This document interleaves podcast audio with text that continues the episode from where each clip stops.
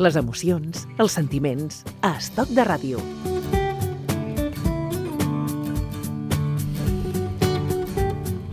Amb el Quim Ortí i la nostra convidada, avui parlem d'Alzheimer. L'any 1901, el psiquiatre alemany Alois Alzheimer va identificar el primer cas del que es coneix avui com a malaltia d'Alzheimer en una dona de 51 anys, August Dieter. L'investigador va fer seguiment dels seus pacients fins a la seva mort l'any 1906. Va ser aleshores quan va poder observar el seu cervell.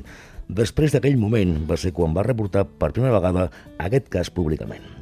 Ha passat més d'un segle i la malaltia d'Alzheimer continua sent, en molts aspectes, una incògnita. Quines són les seves causes? Es pot prevenir? Hi ha factors de risc que ens poden abocar a patir-la?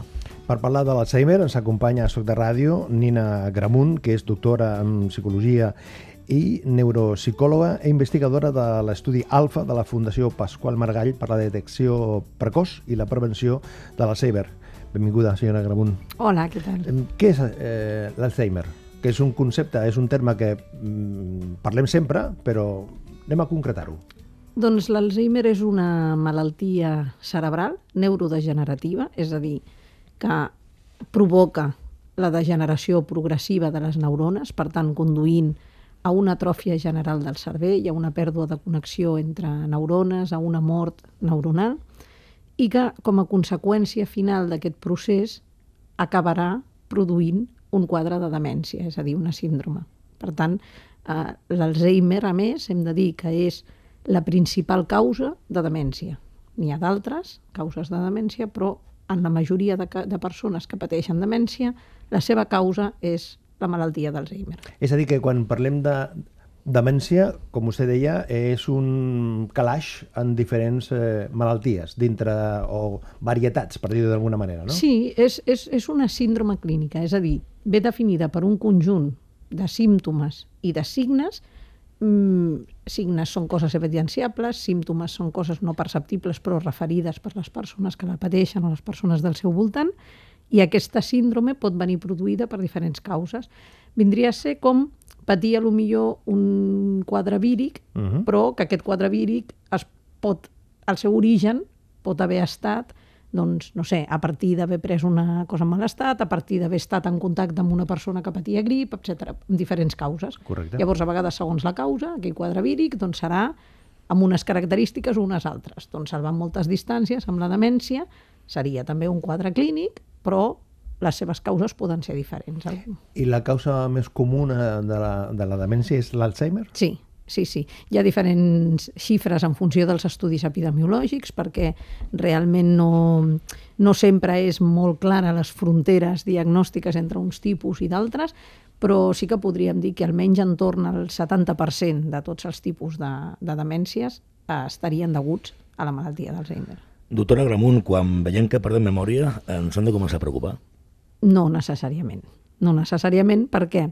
Perquè la memòria és un, és, és un constructe, diguéssim, un concepte cognitiu que és molt fràgil, però sobretot un tipus de memòria, que és la memòria episòdica, que és aquella que té a veure amb els fets, amb les, els aprenentatges del dia a dia. Aquesta és el tipus de memòria més, més fràgil, que s'afecta per moltes coses. És la típica que ens afecta, que, que veiem afectada per estrès, per preocupacions, perquè un dia estem malalts, perquè hem dormit malament, etc. Però hi ha molts altres tipus de memòria, que és la que té a veure, per exemple, la memòria semàntica, és la que té a veure amb els coneixements del món, amb el vocabulari, amb els aprenentatges adquirits al llarg de la vida. Aquesta memòria és molt més resistent. Quan nosaltres estem estressats o estem passant una mala època, no diem, ai, tinc la memòria fatal perquè ara no me'n recordo que això de plàstic amb tap es diu ampolla. Això és no veritat, ens queixem. És veritat. I també això és una forma de memòria. val? Caramba. Mm, tampoc ens queixem de, ostres, és que estic tan estressat últimament que aquest matí he agafat la bicicleta i no me'n recordava de com s'hi anava. I això també és memòria. Doctora Gramunt, quin seria el quadre simptomàtic, o els símptomes més, més característics, a partir del qual podem començar a pensar en Alzheimer? Doncs mira, és quan realment s'afecta aquesta memòria episòdica dels fets recents, però de manera cada cop més acusada i mm, de manera que a poc a poc va afectant a la funcionalitat autònoma del dia a dia. I que a més aquesta afectació de la memòria no la podem justificar per cap altra cosa. No la podem justificar precisament per un període d'estrès, per un... perquè o a vegades sí, però veiem que passa l'estrès i aquell problema persisteix. És quan realment cada cop és més constant mm, de coses cada cop més rellevants i que van afectant a la funcionalitat autònoma de la persona del dia a dia. Amb, amb, amb l'envelliment normal, això no arriba a aquests extrems, perquè la persona és capaç de valdre's d'estratègies compensatòries per pal·liar aquesta petita pèrdua. Em faig servir agendes, alarmes, etc i continuo sent igual d'eficient però quan aquesta eficiència no s'aconsegueix, mm -hmm. ens hem de començar a preocupar. I quan es passa, que gairebé ens passa a tots, no sé on estan les claus. No me'n mm -hmm. recordo del nom d'aquell cantant, aquella pel·lícula que m'ha agradat moltíssim. Això mm, forma part de la quotidianitat? Evidentment, sí. És que això a més ens passa a qualsevol edat de la vida. Vull dir, això, no sé, mm, jo crec que, que, que fins i tot a nanos joves els hi passa. Ara no recordo on he deixat això, ara no recordo o quantes vegades m'he deixat a classe tal cosa o tal altra. Vull dir, això forma absolutament part de la quotidianitat i no, i no ens ha de preocupar. També el que, de, el que pot funcionar de senyal d'alerta és quan la, aquests problemes de memòria suposen un canvi important respecte a com ha sigut sempre aquella persona. El comportament. La el, manera... com, el comportament o els tipus de problemes de memòria. És a dir, ah. si una persona ha sigut un despiste tota la seva vida, doncs l'edat no li traurà aquest problema, no? al revés, o sigui, li acusarà. Ara, mm, a lo millor una persona que dius és que ha sigut sempre molt escrupulosa, molt meticulosa, molt impecable i no són propis d'ells aquests, aquestes errades, això també podria ser un senyal d'alerta, que suposa un canvi respecte a com ha estat sempre. I com podem diferenciar els símptomes de, de l'Alzheimer vostè abans ho apuntava, amb els propis de, de que un fa vell, de l'envelliment. Mira, l'envelliment fisiològicament sí que comporta una sèrie de eh, disminucions en algunes capacitats o en la precisió de l'execució d'algunes capacitats, però tant físiques com cognitives. A nivell físic, tothom té molt assumit que, evidentment, a mesura que et fas gran, no correràs a la mateixa velocitat, que no seràs tan àgil, que no tindràs uns reflexos tan, veloços o tan desperts com abans, etc. Doncs a nivell cognitiu també és cert que es produeix, per exemple, un enlentiment del processament d'informació. És a dir, sóc capaç de comprendre perfectament complexes eh, conceptes fins i tot d'alta complexitat, però potser necessito que me'ls expliquis una mica més a poc a poc, que em donis una mica més de temps per assimilar la informació. Eh, L'atenció dividida, aquella capacitat de fer diverses coses alhora, doncs també es pot veure afectada per l'envelliment, però jo puc posar recursos i dir, doncs, escolta'm, no, jo ja em vaig coneixent, faig primer això i després faig l'altre perquè si no sé segur que m'embolicaré. Aquestes petites sutileses, aquesta memòria mm, recent, doncs a lo millor s'ha de recórrer, recórrer més a, ajudes externes, no? per no confiar tant en la memòria, però de la mateixa manera que potser hem de, recórrer, de recórrer a audífons o hem de recórrer a un Igual, altre tipus no? d'ulleres, o sigui, exactament el mateix. Això és propi de l'envelliment. Però aquestes mm, petites pèrdues, si és un procés normal de l'envelliment, no suposaran mai una pèrdua d'autonomia de la persona. El que defineix una demència és quan aquestes pèrdues impacten en la funcionalitat autònoma de la persona. Aquesta és la gran diferència. I quan es simplifica, a partir d'alguna manera que eh, envellir eh, comporta o, o, o eh, és fàcil que acabis amb, amb, aquesta, amb aquest problema? Sí, col·loquialment allò de que, clar, què vols, com més gran ja li toca perdre el cap. Doncs això és absolutament una aberració, sabem avui en dia que no, que això va en contra de la detecció precoç dels processos de deteriorament cognitiu, perquè envellir no és una malaltia, envellir és una, una etapa vital fisiològica natural, i de fet tothom, segur que tothom que ens estigui escoltant, en coneix un i més d'un de casos de persones d'èxit de longevitat, a superar els 80 anys i perfecte. Per tant, eh, qualsevol cosa que s'ha sortit d'aquests mm, paràmetres que estàvem parlant abans és motiu suficient com per demanar una opinió mèdica. Amb independència de l'edat que tinguis. Amb independència de, l'edat que, que tinguis, tinguis perquè eh, la, la malaltia d'Alzheimer no és patrimoni exclusiu tampoc de l'envelliment. L'envelliment és el principal factor de risc, però dins dels factors de risc no modificables, a més de l'envelliment, també hi ha la genètica, que això no vol dir que sigui hereditària, eh? perquè la malaltia d'Alzheimer només és hereditària en un 1% de tots els casos, la resta no. Però sí que és cert que hi ha certs factors genètics que actuen com a risc I hi ha persones en les que aquests gens poden tenir més alt impacte, més alta penetrança, més fins i tot que el factor de l'edat. I llavors poden començar a mostrar els símptomes de la malaltia d'Alzheimer doncs, en la dècada dels 50, per exemple. I això ens demostra que l'Alzheimer no és patrimoni exclusiu de l'envelliment, encara que aquesta sigui la seva principal causa. Sí, però, evidentment, eh, va lligat amb l'augment de l'esperança de vida. Evidentment, perquè com que l'envelliment és la principal causa o principal factor de risc per patir Alzheimer, més que causa factor de risc, doncs, havent experimentat, com estem experimentant en les darreres dècades, un creixement demogràfic poblacional, doncs cada vegada hi ha més casos. Parlem de l'Alzheimer avui aquí Estoc de ràdio.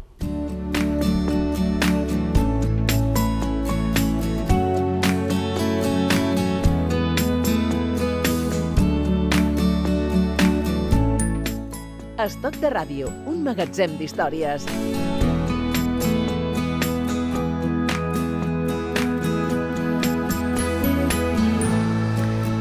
Doctora Gramunt, hi ha una cura de la malaltia? En quin procés en, quina, en quin punt de la investigació ens trobem?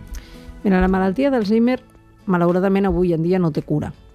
Això no vol dir que no tingui tractament, perquè sí que té tractament, farmacològic i no farmacològic.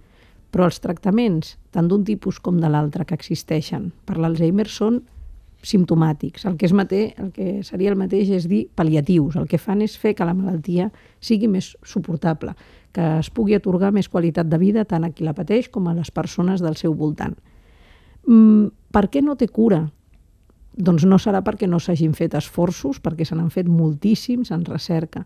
Però fixem-nos que ja fa 16 anys que es va aprovar l'últim fàrmac de tractament simptomàtic per la malaltia d'Alzheimer.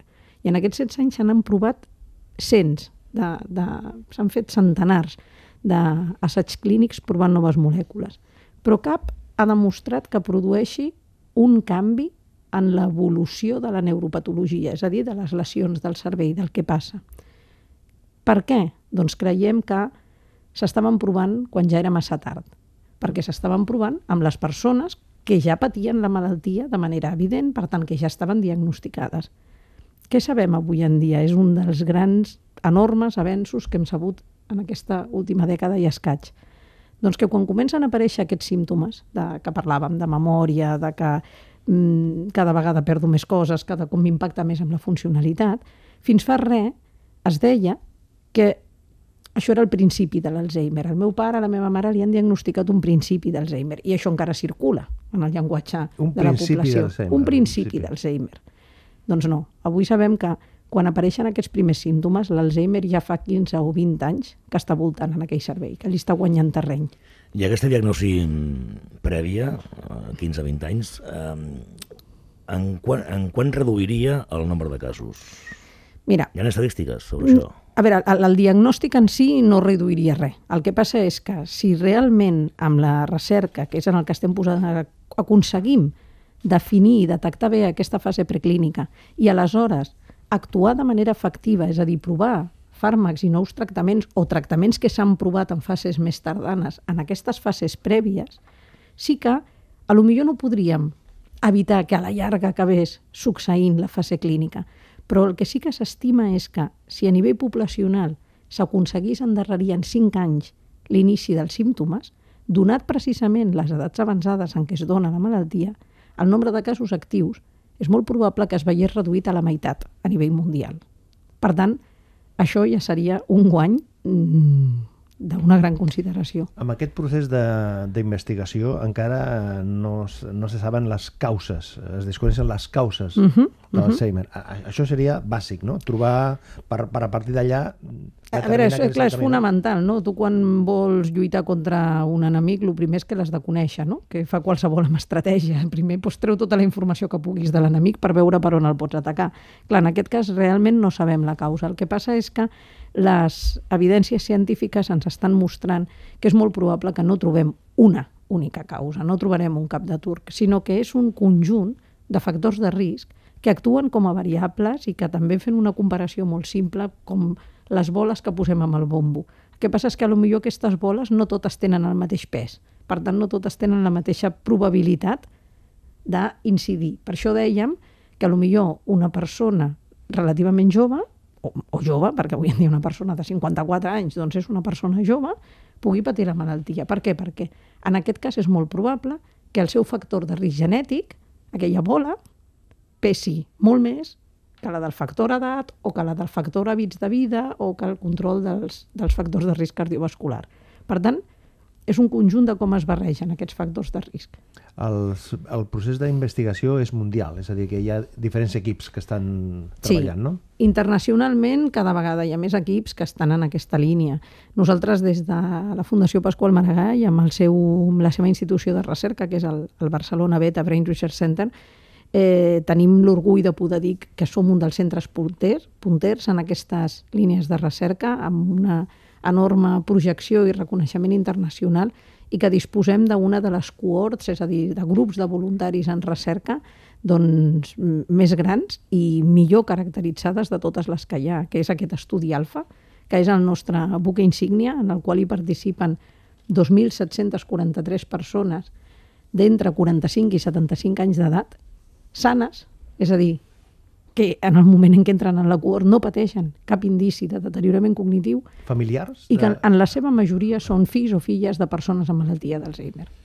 Doctora Gramunt, amb quins hàbits podem uh, assumir i practicar diàriament de, de menjar, de, de mm. tenir allò, consums perillosos per tal de reduir el risc de patir l'Alzheimer? Clar, aquí reduiríem el que està en la nostra mà és mirar de modificar els factors de risc modificables és una evidència i una redundància. Els no modificables, la genètica l'envelliment, per aquests no podem fer res. Val? Quins són els modificables? Doncs dos grans grups i alguns interrelacionats entre ells. Un, el control dels factors de risc cardiovascular. Per aquell antic que hagi que cada vegada la ciència demostra que té més raó, de lo que és bo pel cor és bo pel cervell, o almenys sana incorpore sano. Uh -huh. val? Uh, evidentment, la irrigació del cervell, l'aport de nutrients, etc depèn, està estretament vinculada a la salut cardiovascular hi ha tot el sistema cardiovascular. Què volem dir amb això? El control de la diabetis, el colesterol, la tensió arterial elevada, l'evitar el tabaquisme, etc. Manera de controlar això? Doncs d'una banda amb el seguiment mèdic pertinent i, i els tractaments que calguin, en cada cas, d'una altra banda afavorint uns hàbits de vida saludable, que ja ho fan, no? Si el cardiòleg et diu que tens hipertensió o si el, el metge de capçalera diu que té colesterol, a banda de que decideixi que has de prendre una medicació, et demanarà que retoquis la teva dieta, no?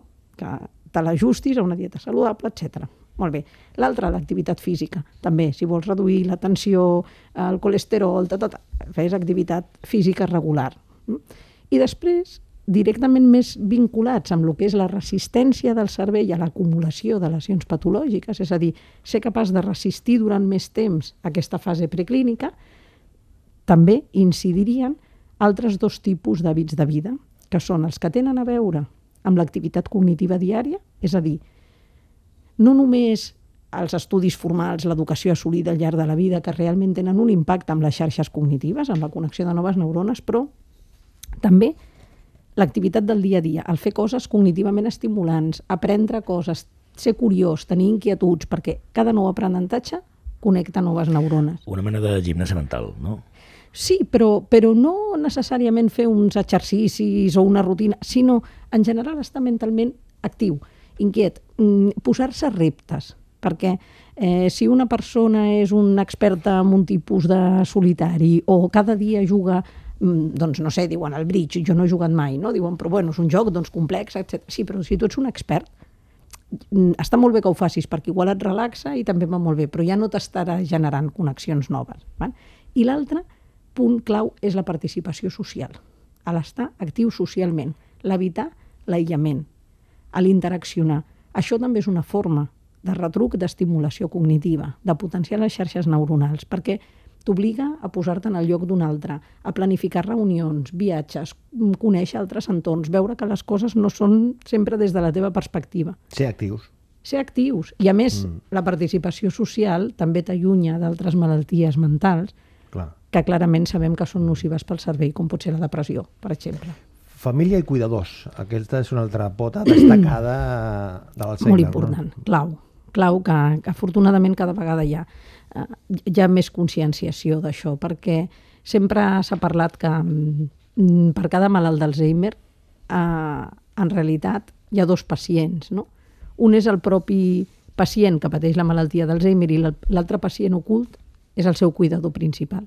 Perquè és evident que la malaltia d'Alzheimer impacta a tota la família, però normalment sempre hi ha una persona que és la que es responsabilitza, passa a viure la seva vida mediatitzada per la malaltia d'Alzheimer Que normalment és la, és la parella, no? la majoria de vegades és el cònjuge i, si no, sovint la filla, perquè hem També. de dir que realment hi ha més cuidadores que cuidadors de malalts d'Alzheimer. Això continua sent una, una evidència.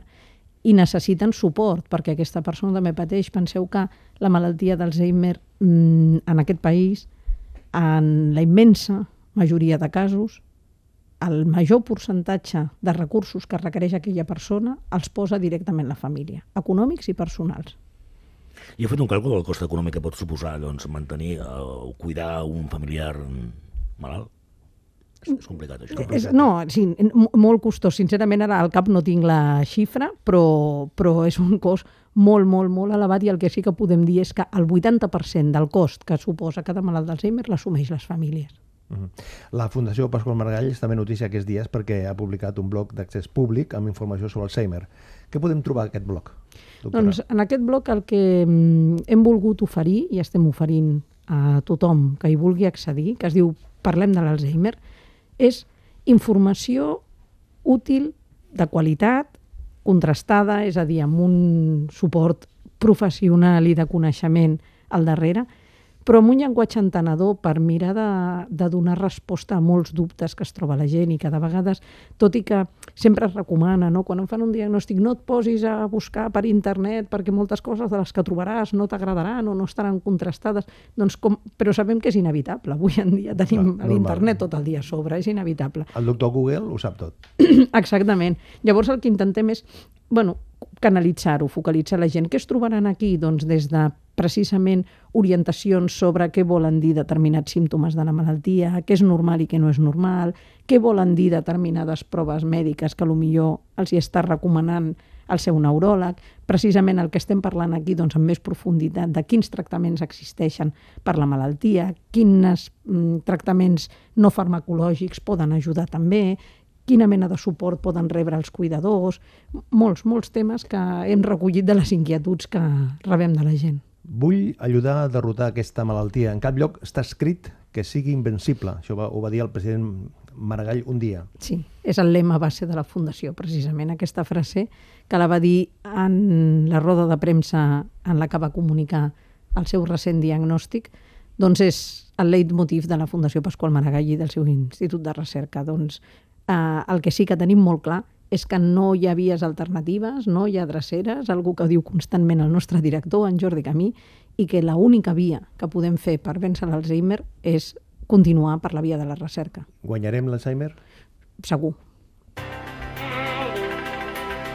Aquesta és una cançó de l'any 2017 que van cantar Nana Torroja, l'Andrés Suárez, David Otero, Funambulista, la India Martínez, Levan Ferreiro, Maldita Nerea, Melendi, Rosalén i Vanessa, Martín. Estoy contigo amb la oreja de Van Gogh. Gràcies per compartir aquesta estona i fins la propera. I, Moltíssimes gràcies. i enhorabona per feina. Gràcies. mirar.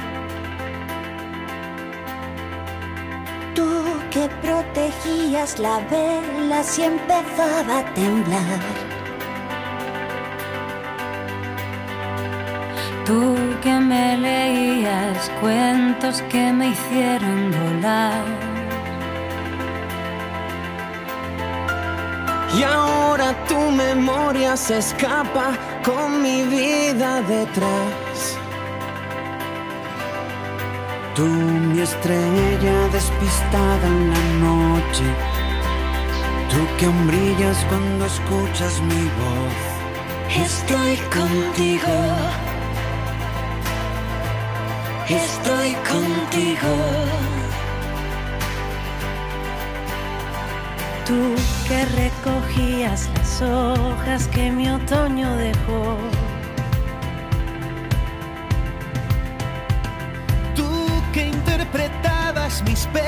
las cosas.